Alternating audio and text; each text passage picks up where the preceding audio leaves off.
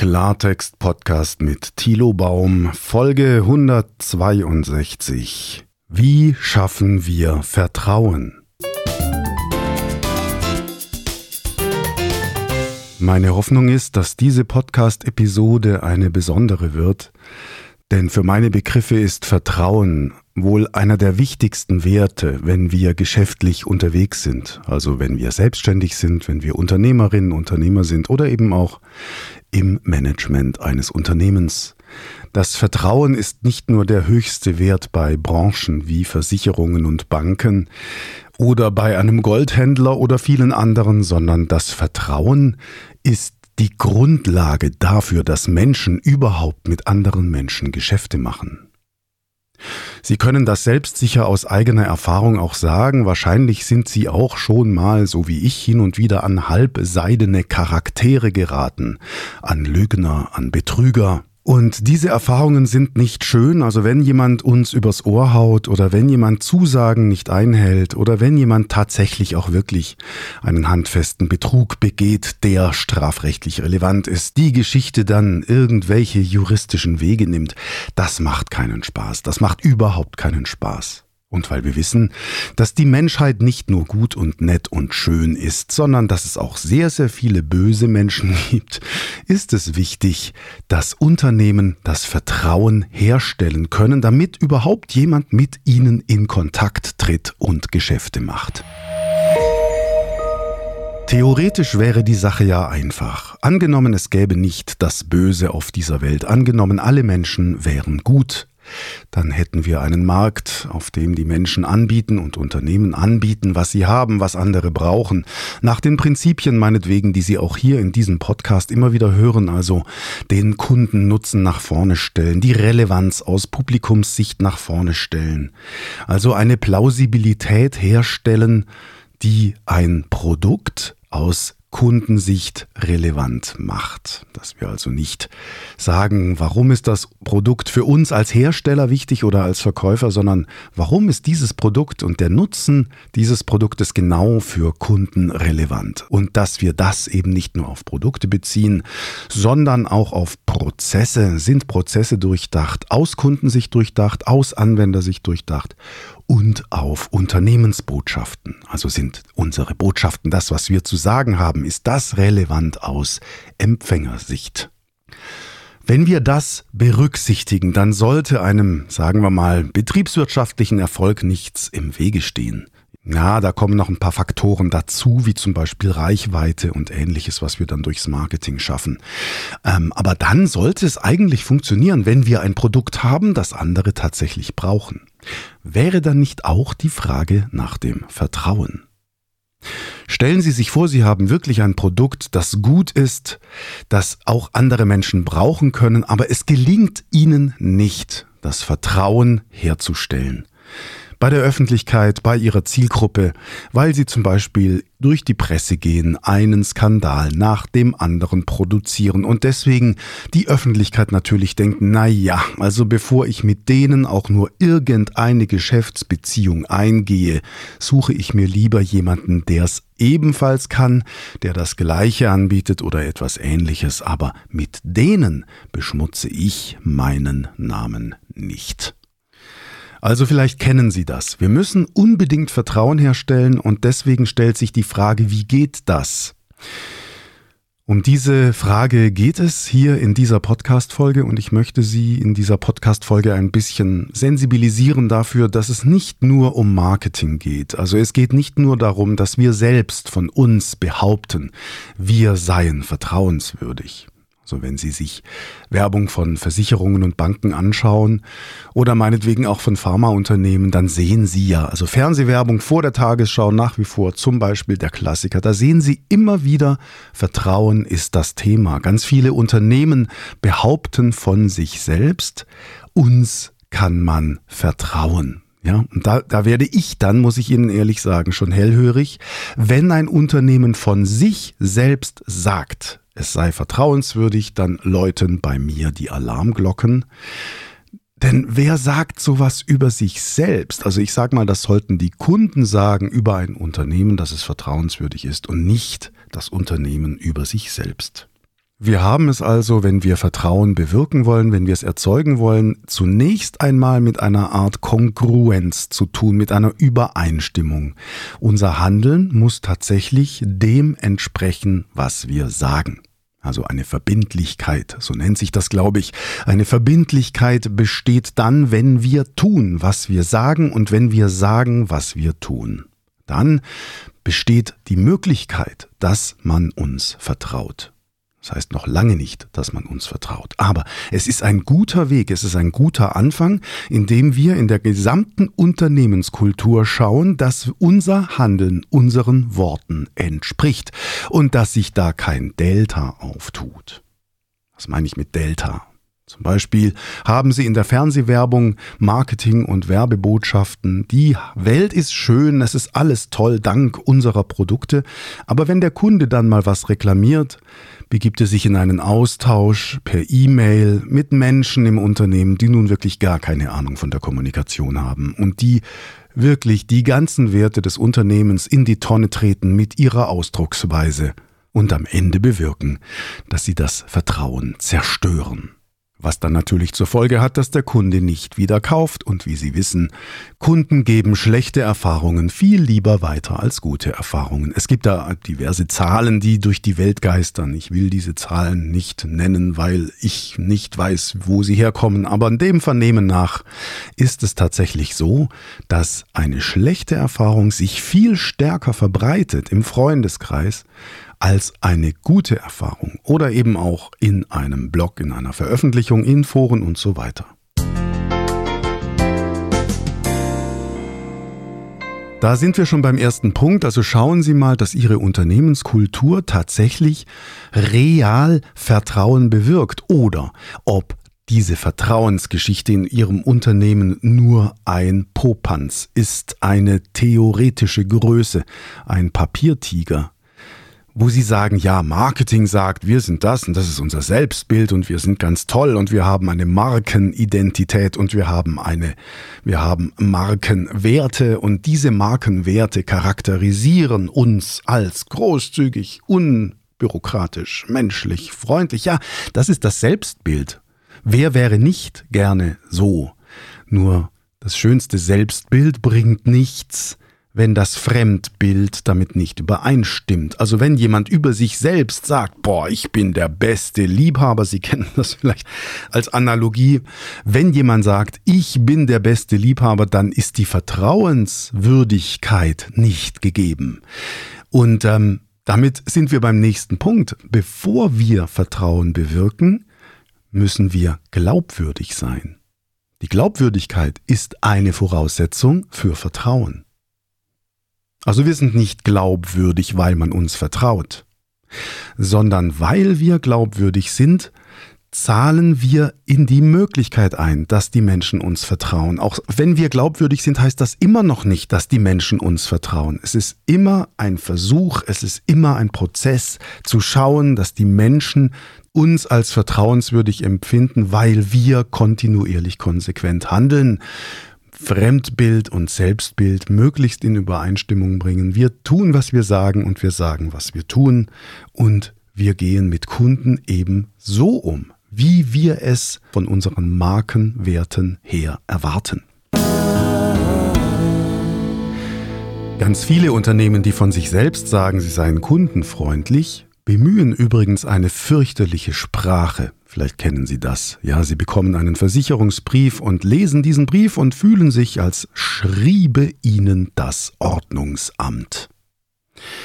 Ich bringe gleich ein Beispiel aus einer Rechtsanwaltskanzlei. Das ist jetzt auch nicht groß anders, denn auch eine Rechtsanwaltskanzlei will Kunden gewinnen, Mandanten gewinnen. Ja, wir wollen natürlich, wenn wir Rechtsanwältin oder Anwalt sind, dann wollen wir unsere Mandate verkaufen, wenn man so will. Das Produkt einer Kanzlei ist das Mandat. Wir wollen Mandate gewinnen. Und bei Versicherungen, Banken, vielen Autounternehmen und allen möglichen sehen wir immer wieder, dass tatsächlich ein riesiges Delta existiert zwischen dem Selbstbild, oh, wir sind ja so kundenfreundlich, wir sind ja so unkompliziert, wir sind ja so unbürokratisch und der realen Kommunikation mit Menschen, die dann fürchterlich kompliziert ist. Wenn Sie meine Podcast-Episoden hin und wieder hören, dann wissen Sie, dass ich über Sprache spreche, vor allem auch darüber, wie wir uns sprachlich kompliziert ausdrücken oder eben auch einfach ausdrücken, und zwar unabhängig davon, wie kompliziert oder tiefgehend ein fachlicher Inhalt ist. Und so erlebe ich eben dieses Delta, über das ich gesprochen habe. Ich erlebe dieses Delta in der Unternehmenskommunikation. Ein Unternehmen sagt von sich, wir sind kundenfreundlich, aber die Sprache schreckt Kunden ab. Weil sie bürokratisch ist, weil sie unnötig bürokratisch ist und eben kein Vertrauen bewirkt, weil sie Distanz schafft. Eine förmliche Sprache schafft Distanz. Ich weiß, wenn Sie jetzt in einer Rechtsanwaltskanzlei arbeiten, dann werden Sie sagen, ja, aber wir müssen doch so kommunizieren. Das ist doch juristische Sprache, anders geht es nicht.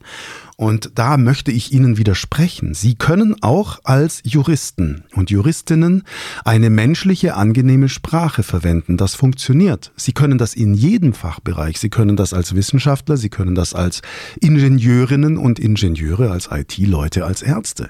Jede Profession kann sich klar ausdrücken. Kurze Erläuterung, warum das so ist. Die Sprache ist nur das Werkzeug. Also Sie haben einen Inhalt, der ist einfach oder kompliziert. Und Sie haben eine Sprache, die ist einfach oder kompliziert. Wenn Sie Passivsätze bilden, wird es kompliziert. Wenn Sie Schachtelsätze bilden, auch. Das hat aber mit dem Inhalt nichts zu tun. Und wie kompliziert auch immer Ihr Inhalt ist, egal ob medizinisch, juristisch oder was auch immer, Sie können eine Sprache verwenden, die möglichst einfach rüberbringt, was Sie sagen wollen, Schritt für Schritt, sodass Ihr Publikum Ihnen gedanklich folgen kann. Und jetzt komme ich mal zu der Rechtsanwaltskanzlei. Ich hatte das ja angedeutet oder angekündigt. Ich möchte ein Beispiel vorlesen und zwar eine E-Mail, ja, mit dieser E-Mail hat eine Rechtsanwaltskanzlei mal auf unser Telefonat reagiert. Also ich habe angerufen, wollte einen, einen Fall in Profi-Hände geben. Und das war ein Telefonat, wie es eben mit Rechtsanwaltskanzleien so ist. Man ruft da an, dann geht jemand ans Telefon, da ist keine große Empathiefreundlichkeit, sondern man denkt, das ist alles sehr förmlich und starr. Und ähm, dann dachte ich, ja gut, dann machen wir jetzt mal einen Telefontermin mit der Anwältin. Und dann kommt eine E-Mail. So, und diese E-Mail sollte unbedingt Vertrauen schaffen. Die erste E-Mail von der Rechtsanwaltskanzlei zum Mandanten sollte Vertrauen schaffen, weil es darum geht, eine Kundenbeziehung zu begründen. Eine Kundenbeziehung, die auf Vertrauen basiert. Und jetzt passiert Folgendes. Jetzt schickt diese Rechtsanwaltskanzlei eine E-Mail und denkt, Vertrauen würde sie dadurch schaffen, dass sie fachliche Kompetenz beweist und sie übersieht, dass sie das Vertrauen auch dadurch gewinnen sollte, dass sie Kommunikationskompetenz beweist.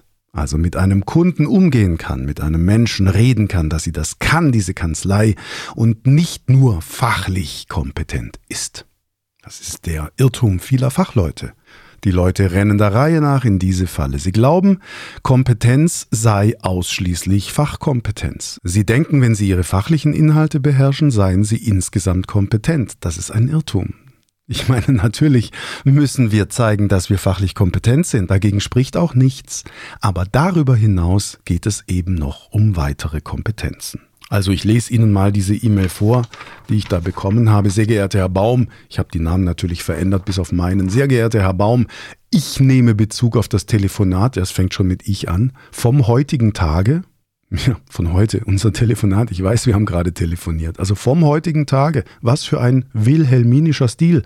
Das brauchen Sie nicht, wenn Sie Juristin sind. Sie können auch heute sagen, das macht den Text nicht schlechter. Und bestätige Ihnen den Telefontermin am so und so vielten um so und so viel Uhr bei Frau Rechtsanwältin Name. Bitte rufen Sie zu diesem Zeitpunkt bei uns im Büro an. Wir verbinden Sie dann. Bitte rufen Sie zu diesem Zeitpunkt bei uns im Büro. Wann denn sonst? Und wir verbinden Sie dann. Ist ja auch okay, meinetwegen. Gut, dann in der Anlage übersenden wir, also wir übersenden. Sie schreiben nicht etwa erhalten Sie. Das wäre ja empathisch. Das wäre ja Perspektivenwechsel auf den Empfänger ausgerichtet. In der Anlage übersenden wir, schreibt die Rechtsanwaltskanzlei, also eine Ich-Botschaft, statt in der Anlage erhalten Sie, eine Du-Botschaft, die besprochenen Unterlagen mit der Bitte, diese ausgefüllt und unterzeichnet an uns zurückzureichen. So, und um juristisch Kompetenz, Fachkompetenz zu beweisen, brauchen Sie auch nicht zurückzureichen sagen. Da können Sie sich einer zeitgemäßen Sprache bedienen und müssen nicht ins 19. Jahrhundert zurückfallen. Letzter Satz in dieser E-Mail und das war dann das K.O. Wir weisen darauf hin, Komma. Und jetzt kommt die Aussage in einem Nebensatz nach einem das. Sprachlich völlig unnötig, macht auch einen Anwalt nicht besser. Wir weisen darauf hin, dass diese, also die Unterlagen, uns vor dem ersten Termin vorliegen müssen.